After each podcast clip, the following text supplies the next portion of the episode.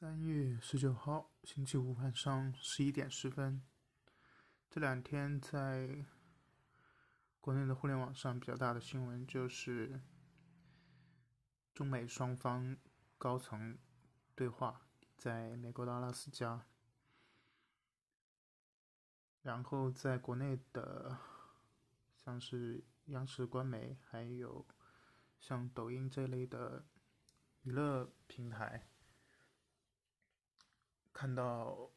出现最多的也就只有那么几个画面，是杨洁篪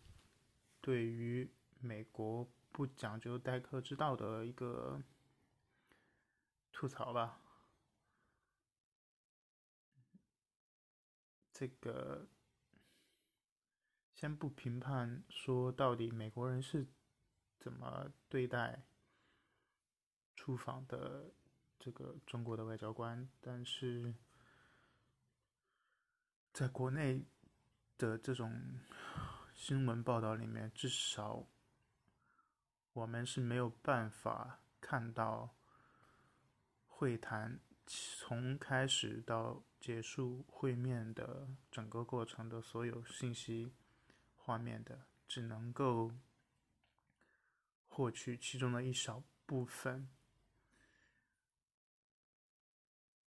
这个其实就是国内比较典型的一种新闻报道的常态。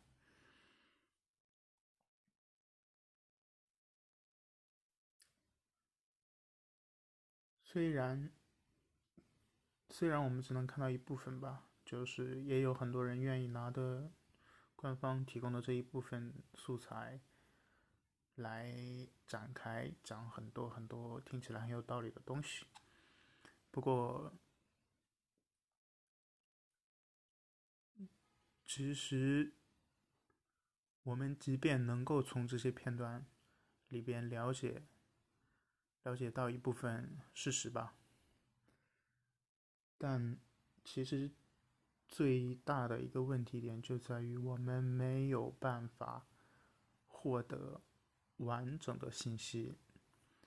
在没有办法获得完整信息的情况下，我们作为每一个个体，其实丧失了做一个自我判断和思考的这么一个过程。所有的思考的环节，还有了解的环节，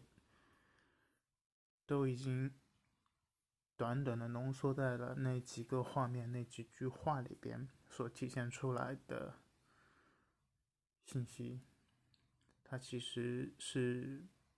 不完整，而且从另外一个侧面来看，是容易把这个风向带走的。也就是说，这样的宣传新闻报道。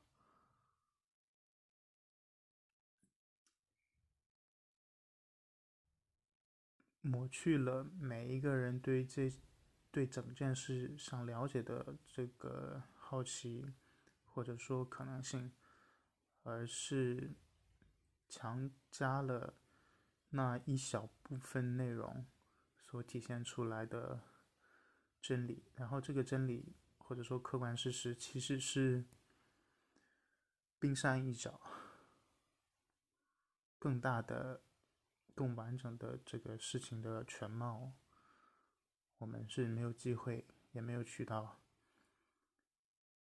去了解的。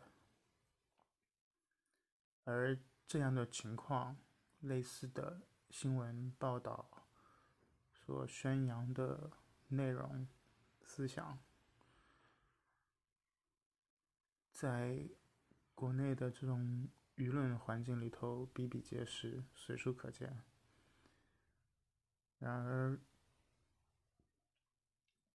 这种状态最直接的影响就是，越来越少的人去了解和挖掘更全面的信息，越来越不需要自己去思考，而是仅听一方的评判言论来概括这整件事情所有的是与非，这才是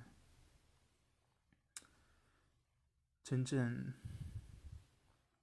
让我觉得比较可悲的地方吧。